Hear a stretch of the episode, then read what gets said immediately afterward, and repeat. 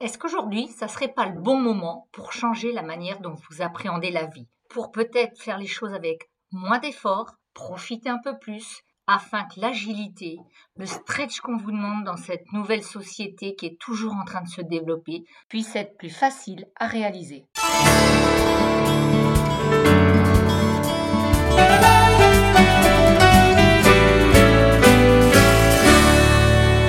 Un grand bonjour, bienvenue dans Happy Leadership, la chaîne de podcast de Développe ton zeste. Je suis Nathalie Rocher, entrepreneur, executive coach et je vous souhaite la bienvenue dans ce podcast qui va parler de la confiance en soi où en trois grandes clés, vous allez pouvoir booster l'estime de vous et le regard que vous portez sur vos qualités, vos forces et vos talents. Pour aborder ce sujet, on va se référer à Socrate avec son fameux Connais-toi toi-même effectivement, la première porte d'entrée pour la confiance en soi, c'est la connaissance de soi. Une fois que je me connais, je pourrais mieux me reconnaître et je pourrais mieux oser. Se connaître, c'est aussi accepter sa valeur, c'est la connaître. Et quand on accepte sa valeur, il n'y a qu'un pas pour aller vers l'estime de soi. Alors l'estime de soi, ça veut dire quoi? C'est une double définition. Faisons un pas vers le latin avec estimare qui veut dire déterminer la valeur et avoir une opinion sûre. Sacré chantier, non? Qu'est-ce que vous en pensez? Il s'agit donc de déterminer la valeur que l'on s'accorde et de repérer l'opinion qu'on a de soi-même. Ainsi, si nous avons la capacité à nous aimer, à nous respecter, eh bien nous pourrons avoir de la fierté sur ce que nous faisons. c'est quand nos propres valeurs ne sont pas respectées que nous nous fragilisons. Chaque fois que nos comportements sont cohérents avec nos valeurs, nous renforçons notre estime personnelle qui va être le pilier de la confiance en soi. Confiance en soi, bien que liée à l'estime de soi, est en rapport avec les capacités. La question qu'on peut se poser finalement à chaque fois, c'est est-ce que je me sens capable d'affronter une telle situation? Avoir confiance en soi, c'est avant tout se connaître et c'est aussi croire en son potentiel, à sa capacité certaines fois, nous nous accordons beaucoup moins de valeur que ce que nous valons. C'est pour ça que la première clé, ça va être l'identification de ses forces. Ça va être de trouver le chemin de ses réussites pour renforcer sa capacité à croire en soi. Il est en effet fondamental de prendre conscience de sa valeur personnelle. L'objectif de cette première clé, ça va être de prendre en compte ses désirs et pouvoir faire des choix. Faire des choix, c'est se responsabiliser, Faire des choix aussi, c'est peut-être de renoncer à être parfait, renoncer à un idéal d'image, c'est aussi s'accepter tel que l'on est, avec ses forces, tout comme avec ses faiblesses. C'est être bienveillant avec soi, c'est-à-dire se dire que finalement, comme le dit Toltec, j'ai peut-être fait de mon mieux maintenant, ici, avec ce que j'avais. C'est valoriser et soutenir ses propres choix, et c'est aussi être capable de se faire plaisir. Pour bien identifier vos points forts, je vais vous proposer qu'on regarde un, vos réussites antérieures, vos atouts, vos talents, vos qualités. Alors, vos réussites antérieures. Eh bien, prenez un papier, un crayon ou dans votre tête un moment pour vous et regardez ce qui vient de se passer sur les derniers mois, les dernières années. Quelles sont vos principales réussites? Je vous propose d'en lister 10 que ce soit dans votre vie personnelle ou professionnelle. Numéro télé, choisissez des petites et des grandes réussites. C'est votre propre opinion qui va compter. Ça peut être dans les études, un examen, une compétition sportive, un challenge, un défi personnel. Et rappelez-vous que ces événements vous ont apporté de la joie. Tant que la liste des 10 réussites que vous avez choisies est faite, passons au moment où vous pourriez dire quelque chose de vous, c'est-à-dire Qu'aimeriez-vous dire à propos de vous? Quel qualificatif utilisez-vous pour définir vos aptitudes, ce que vous savez faire, vos qualités développées et aussi sur ce que vous avez mis en œuvre pour réussir? Sacré challenge là aussi. C'est un peu comme un exercice de like finalement. Vous allez vous liker, un petit peu aussi comme quelque chose qu'on appellerait du kiff quoi. M'auto-kiffer. Mais est-ce que j'ai le droit d'ailleurs? Ah ça c'est une bonne question. Eh bien oui, permettez-vous de vous auto-kiffer de se dire waouh, je sais faire tout ça et je peux faire tout ça aussi.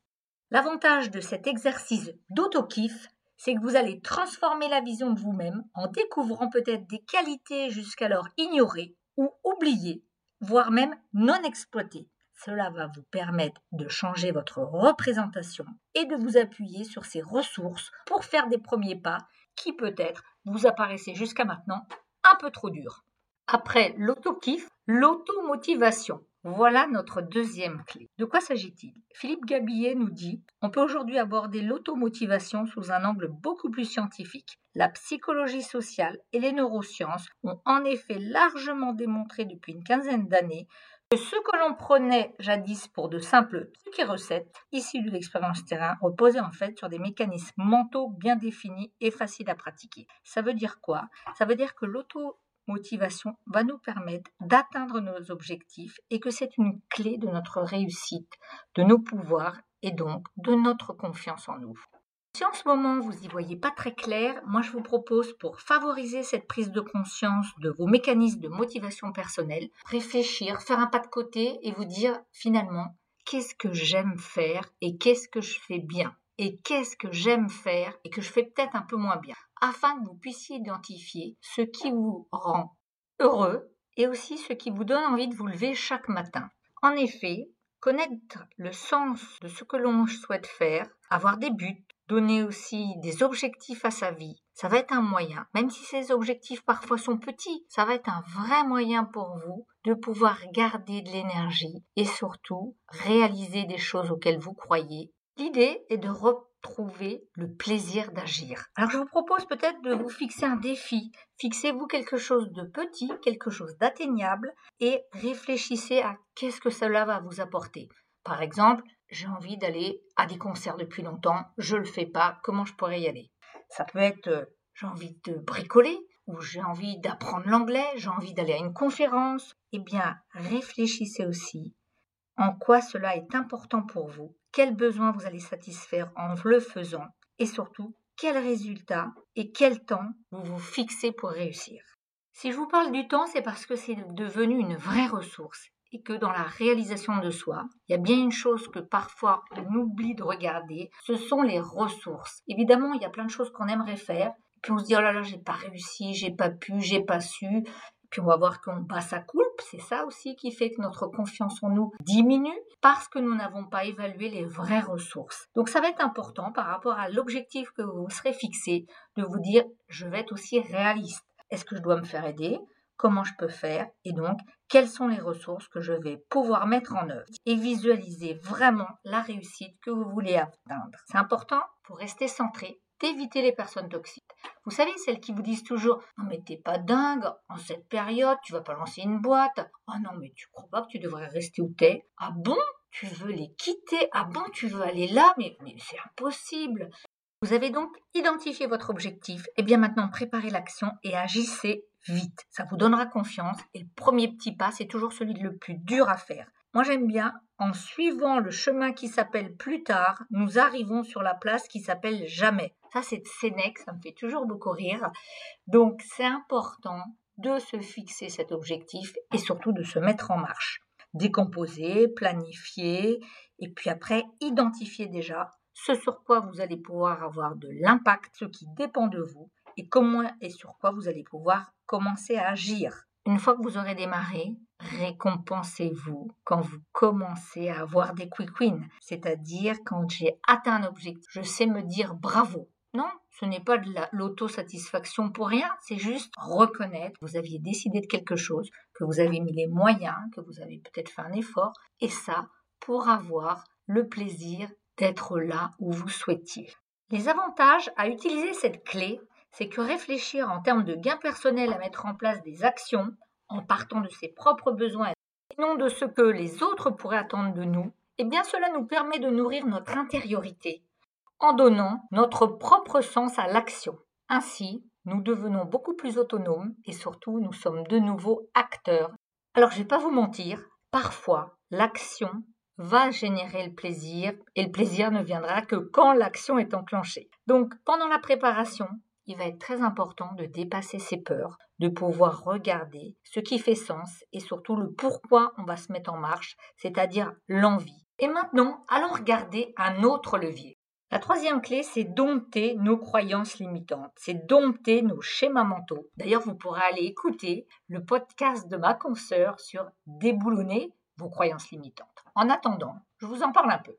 Pour vous en parler, l'histoire d'un porteur indien qui avait deux jarres. L'une des jarres conservait parfaitement toute l'eau de source jusqu'à la maison du maître, alors que l'autre était fendue et perdait presque la moitié de son précieux contenu en chemin. Chaque jour, le porteur d'eau ne livrait qu'une jarre et demie d'eau à chacun de ses voyages. La jarre parfaite était fière d'elle. Elle parvenait à remplir sa fonction du début à la fin sans faille. Et la jarre abîmée se désolait de son imperfection et se sentait honteuse, triste de ne pouvoir accomplir que la moitié de la tâche. Au bout de deux ans, de ce qu'elle considérait comme un échec permanent, la jarre endommagée s'adressa au porteur d'eau au moment où celui-là remplissait la source. Je me sens coupable et je te prie de m'excuser. Pourquoi? demanda le porteur d'eau. De quoi as-tu honte? Depuis deux ans, à cause de cet éclat qui laisse fuir l'eau, je ne porte que la moitié de ma cargaison à notre maître, et par ma faute, tu fais beaucoup d'efforts sans obtenir la reconnaissance que tu mérites. Le porteur d'eau, touché par cette confession et rempli de compassion, répondit Pendant que nous retournons à la maison du maître, je veux que tu regardes les fleurs magnifiques qu'il y a au bord du chemin. Alors que l'homme montait le chemin de la colline, la vieille jarre vit de magnifiques fleurs baignées de soleil qui s'épanouissaient sur ses bords. Ainsi nous avons tous nos failles, et plutôt que de regarder ce qui ne va pas, ce que nous n'avons pas, cette histoire nous montre bien qu'il est important de regarder ce que nous avons, nos trésors et nos richesses. Et maintenant, allons voir comment vous pouvez dompter vos croyances négatives. Ah, j'ai oublié de vous dire, parce que si vous n'en êtes pas encore convaincu, eh bien, des recherches scientifiques aux États-Unis, depuis une trentaine d'années, ont montré qu'un esprit positif multiplie par deux les performances. En plus, si vous surveillez de façon régulière vos processus de pensée et écoutez les messages que vous vous envoyez, vous pourrez dire stop. Cela vous musclera et en plus, cela va empêcher tous ces messages de vous envahir et de vous nuire. En plus, il y a encore un en plus, vous pourrez comme ça habituer votre système neuronal à s'entraîner sur du positif, ce qui a pour impact de diminuer votre charge émotionnelle. Allez, on y va? Vous allez voir, c'est tout simple. En fait, il va y avoir juste à reprogrammer. C'est-à-dire, dans un premier temps, repérer vos pensées négatives. Voyez ce que ça vous fait. Et après, imaginez une autre interprétation tout aussi possible. Entraînez votre esprit, il est capable. Et vous pouvez le faire aussi par écrit, sous forme de tableau. Quatre colonnes. La situation. Mon voisin depuis huit jours ne me dit pas bonjour. Ce que je ressens, émotion. Ah, je suis trop énervée parce que depuis le temps que j'y rends tellement de services, il m'ignore, ça me plaît pas du tout. Ce que je pense, pensée automatique. Bah là, il doit m'en vouloir hein, parce que j'ai fait du bruit là pendant deux jours. On avait reçu de la famille, on s'est bien amusé. Oh, j'ai dû faire quelque chose de mal. Quatrième chose, ce que je peux penser d'autre, c'est-à-dire quelle va être la pensée alternative? Eh bien, mon voisin, il est peut-être préoccupé parce que son fils est en train de passer ses examens de fin d'année. Donc, je résume. Quand vous avez une pensée négative, une émotion négative, un petit ami de quatre filtres 1. La situation factuelle. Ce que cela vous fait ressentir, émotion. Ce que cela vous fait penser, c'est-à-dire votre pensée automatique. Et, et quatrième filtre de notre tamis, ce que vous pourriez penser d'autre, c'est-à-dire une pensée alternative. Pour vous aider à avoir des pensées alternatives, je vous pose deux, trois questions. Par exemple, qu'est-ce que je vais mettre en place pour dépasser cette croyance négative? Ou si je voyais la situation sous un autre angle, qu'est-ce que ce serait? Ou qu'est-ce que mon meilleur ami, ma meilleure amie, me dirait sur moi face à cette situation? Rappelez-vous, les croyances précèdent toujours les actions. Vous ne voyez pas le monde tel qu'il est, vous le voyez tel que vous croyez qu'il est. Cet épisode touche à sa fin. Un grand merci de votre écoute. Je vous dis à bientôt pour continuer de voyager avec l'intelligence émotionnelle. Et là, on ira sur exprimer ses émotions, oser le parler vrai. Bye bye